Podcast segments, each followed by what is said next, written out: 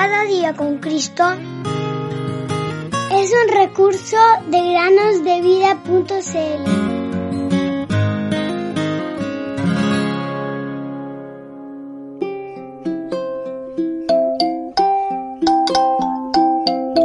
Cristo Jesús se despojó a sí mismo, tomando forma de siervo, haciéndose semejante a los hombres.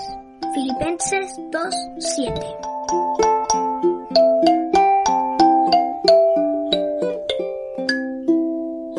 Queridos amigos y amigas, sean bienvenidos a una nueva meditación en el podcast Cada día con Cristo. Comenzaremos el día de hoy con un versículo. Dice así, entonces vino el Señor y se detuvo, y llamó como en las otras ocasiones, Samuel, Samuel.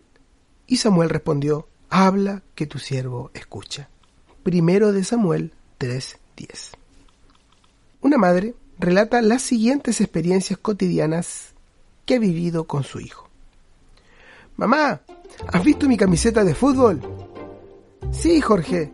Estaba tirada en el sofá esta mañana. La puse...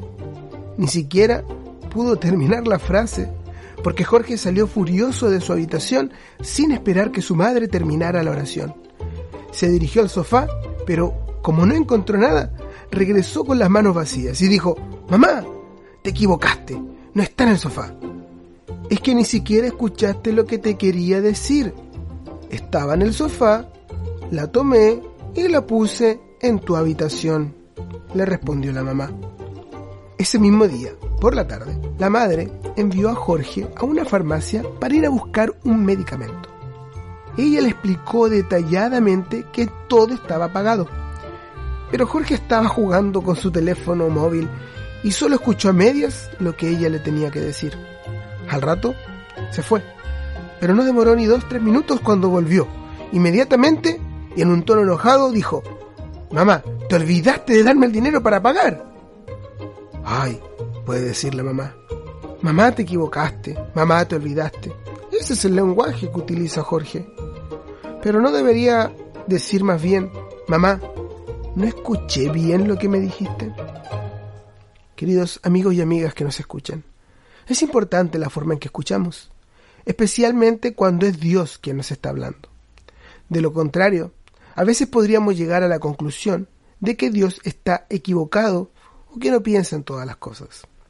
Jesucristo le dijo en una ocasión a una multitud, escuchen todo lo que les digo y entiendan. Marcos 7:14. Por lo tanto, escuchémoslo atentamente, escuchemos todo lo que tiene que decirnos. Él nos habla principalmente a través de la Biblia, su palabra. Leámosla con atención para comprender qué nos quiere decir. Inclinen su oído y vengan a mí, escuchen y vivirá su alma. Isaías 55, 3.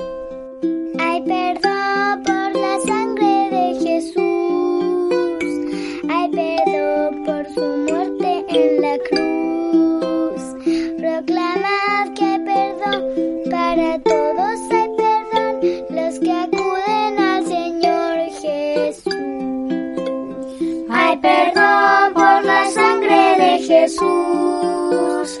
Hay perdón por su muerte